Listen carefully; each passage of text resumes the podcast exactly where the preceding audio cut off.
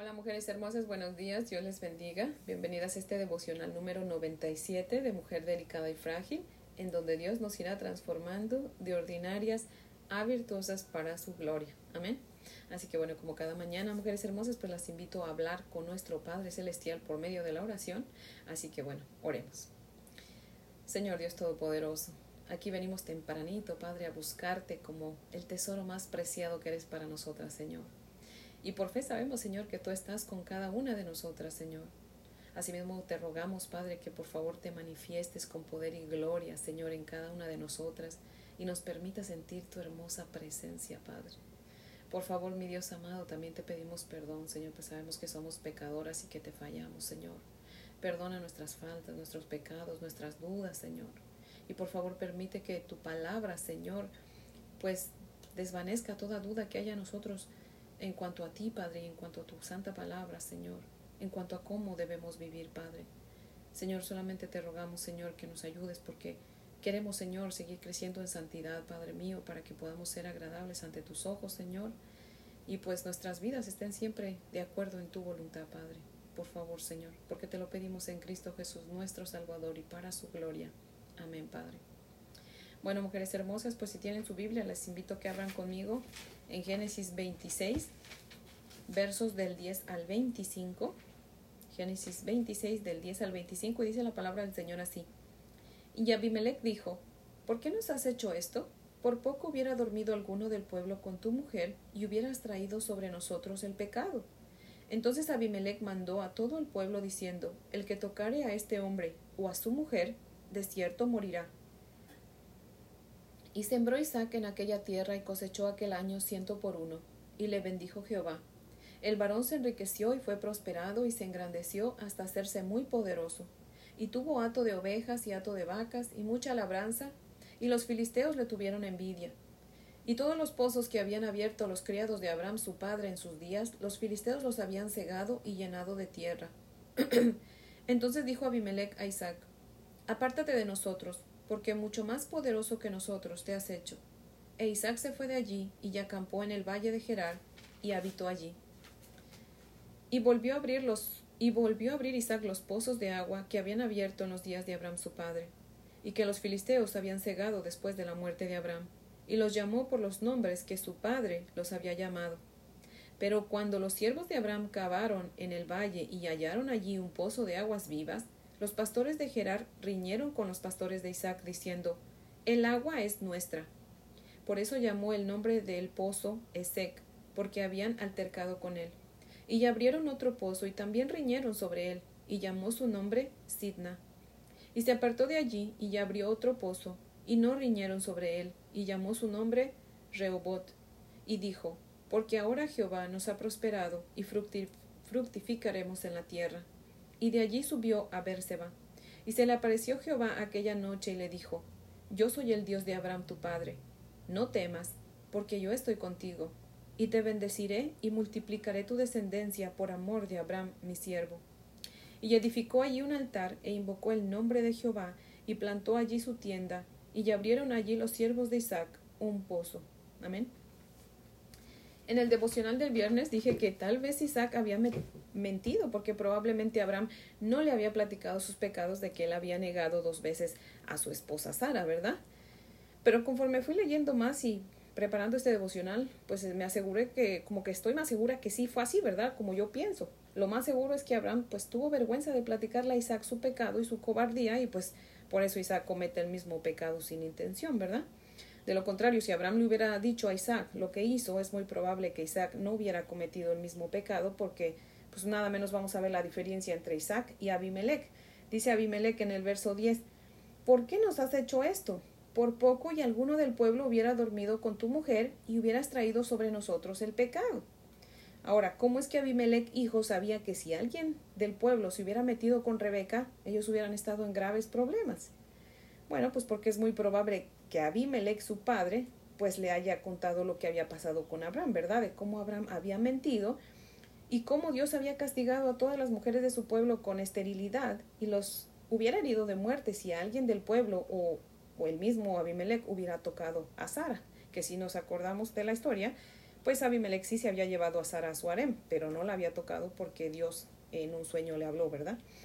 Así que aquí vemos cómo Isaac siguió los pasos de su padre en el pecado, porque su padre pues no se lo advirtió, y Abimelech, sin en cambio, sí, sí escarmienta con la experiencia de su padre, ¿verdad? Y pues de alguna manera me gusta la sabiduría de Abimelech, que aun siendo pues un incrédulo, prohíbe a todo el pueblo que toquen no solamente a Rebeca, sino también a Isaac, porque sabía que si lo hacían pues iban a estar en graves problemas, ¿verdad? Dice, si alguien de ustedes toca a este varón o a su mujer, pues morirán, pero no porque los iba a matar, sino porque sabía que Dios los, los hubiera herido de muerte, ¿verdad? Si, si hubieran tocado a Rebeca o a Isaac. No sé si le ha pasado, pero si usted es creyente, muchas veces pensamos que como que los incrédulos pareciera que se portan mejor que nosotras, ¿cierto? y en esta historia pareciera igual, como que los Abimelech y su pueblo se portaban mejor que Isaac. Pero en los versículos 16 al 21, pues ahí pudimos ver que tuvieron envidia de la prosperidad de Isaac y lo corrieron de su pueblo. E Isaac se fue a vivir en el valle de Gerar y allí habitó. Y dice también la escritura que Isaac abrió los pozos que su padre Abraham había abierto, obviamente cuando él vivía, ¿verdad? Y que los filisteos pues habían tapado. Pero cuando Isaac abre dos pozos más, ¿verdad? Dice que los filisteos pelearon con él por esos pozos y él se los dejó. Hasta que abrió el tercero, dice que ya no riñeron con él y pues ahí ya Isaac descansó, ¿verdad? Así que aquí podemos ver que los incrédulos y mundanos filisteos pues no eran tan buenos como aparentaban, ¿verdad? E Isaac mostró sabiduría al no pelear este, por los pozos y solamente pues irse, ¿verdad? Ahora sí que perdió para ganar la paz, ¿verdad? Puede ser también que Dios haya permitido la envidia y, y la riña de los filisteos porque quería probar a Isaac, ¿verdad? Para ver cómo actuaba Isaac. Y pues si así fue, gloria a Dios, porque Isaac pasó la prueba, ¿verdad? Pues les dejó los pozos y no se puso a pelear por ellos. Tal vez usted se esté preguntando, pero ¿cómo es que Isaac fue tan próspero? ¿Por qué Dios lo bendijo tanto siendo que mintió? Bueno, pues si nos acordamos de la historia de Abraham, su padre, ¿verdad? Dios lo prosperó también, aun cuando había mentido. Ellos mintieron después de que Dios ya les había prometido prosperarlos. Y la palabra del Señor dice que Dios no es hijo de hombre para que mienta, ni hijo de hombre para que se arrepienta, ¿verdad? Así que lo que Dios promete, Él lo va a cumplir, ¿verdad? Dice Génesis 26, 3, que Dios le había dicho a Isaac, quédate en esta tierra, yo estaré contigo y te bendeciré y cumpliré el juramento que le hice a tu padre. Y cuando Dios dice esto en Génesis 26.3 es antes que Isaac mintiera. O sea, Dios ya le había hecho esa promesa, ¿verdad? Y Dios cumple su promesa, ¿verdad? Acuérdense de lo que aprendimos en el devocional de la historia de Abraham. Dios nos bendice no porque nos portamos bien, sino porque Él es bueno. Amén.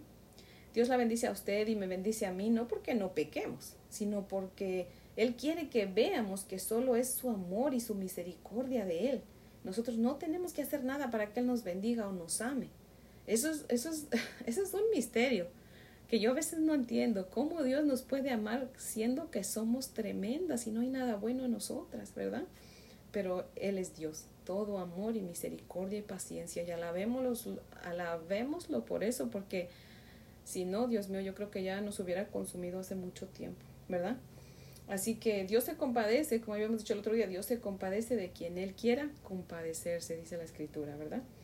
Así que les voy a leer el comentario de Matthew Henry, que me gusta cómo lo explica Matthew Henry. Dice así, Isaac se enfrentó a mucha oposición al excavar pozos.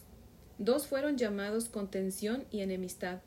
Vea la naturaleza de las cosas mundanas, provocan peleas y ocasionan discordias, y a menudo la suerte del más tranquilo y pacífico es que, aunque evite las peleas, no puede impedir que se peleen con él. Qué misericordia es tener mucha agua y tenerla sin pelear por ella. Isaac excavó un pozo, a la larga, por el cual no contendieron. Aquellos que se esfuerzan por lograr la tranquilidad rara vez fracasan. Aun cuando los hombres son falsos y malos, Dios sigue siendo fiel y bondadoso y su tiempo para mostrarse así es cuando más desengañados estamos de los hombres. La misma noche en que Isaac llegó a Berseba, agotado e inquieto, Dios dio consuelo a su alma. Quienes están seguros de la presencia de Dios pueden moverse con comodidad. Fin de la cita. Me encanta, ¿cierto? Así que, mujeres hermosas, dice Lucas 8:17, porque nada hay oculto que no haya de ser manifiesto, ni escondido que no haya de ser conocido y de salir a la luz. Mire usted, mujer hermosa, lo que para nosotras es un secreto, en el cielo eso es un escándalo, muchacha, olvídelo. Así que o hablamos de nuestros secretos con Dios y con nuestros seres queridos, o cuando el Señor decida hará que todos se enteren, y créeme, esto va a estar pero bien feo. Hablemos con nuestros hijos, las que tenemos hijos, o con nuestros familiares, y, y hablemos de, de nuestros errores que hemos cometido, ¿verdad? Porque si no, ellos van a cometer los mismos errores y eso queremos impedir, ¿verdad? Que no pase lo que pasó Isaac.